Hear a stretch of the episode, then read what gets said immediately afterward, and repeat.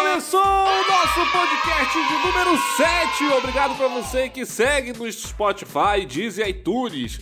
Mas vamos fofocar que é pra isso que estamos aqui, né?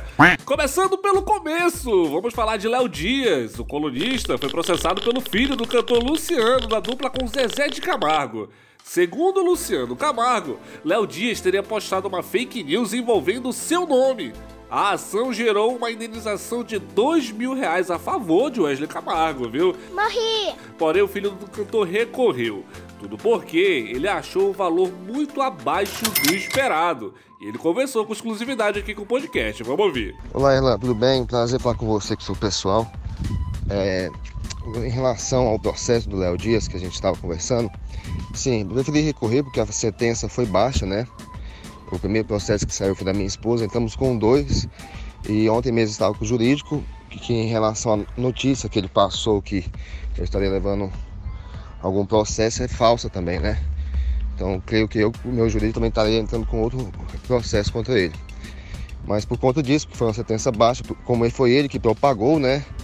Tem outras pessoas que eu processei também que repassou a notícia, que deu então, uma sentença mais alta que a dele. Eu achei de uma forma injusta, né? Porque ele que foi o primeiro, não sei se foi alguém que passou para ele ou se foi ele mesmo que criou e decidiu soltar essa, essa difamação aí, essa calúnia, né?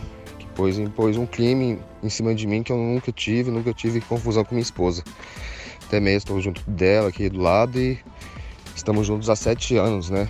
Sem nunca ter problema nenhum. Ainda mais em delegacia. Eita! Gosta é assim!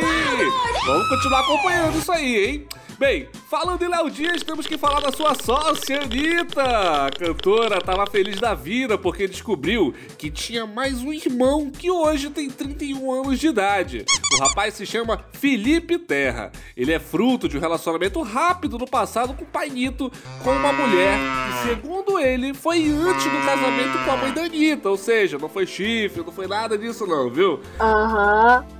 Sim. O parentesco foi confirmado através de um teste de DNA.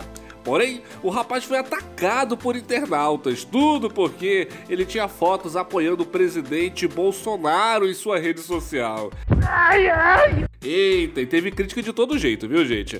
Teve um que falou assim: ah, nem precisava de exame de DNA, o 17 está no sangue, etc. Foi um negócio, o povo não perdoa, né? Bem, agora bora falar de A Fazenda. Tá rolando uma polêmica lá, viu? Dessa vez, uma conversa envolvendo o peão Rodrigo Pavanello deixou internautas furiosos. Deitado na cama com a Sabrina, com quem forma casal dentro do reality, Rodrigo disse, abre aspas, ele me disse que eu ficaria aqui três meses, fecha aspas. E a Sabrina retrucou, então você volta. Tudo porque ele está na roça junto com o Jorge. Vamos tentar ouvir o diálogo. Mas ele me disse que ia me deixar aqui três meses. É. É. Então você Mas se mudou. Como diria o povo internauta, queima Kingal! Eita! Queima quem cará! Uh!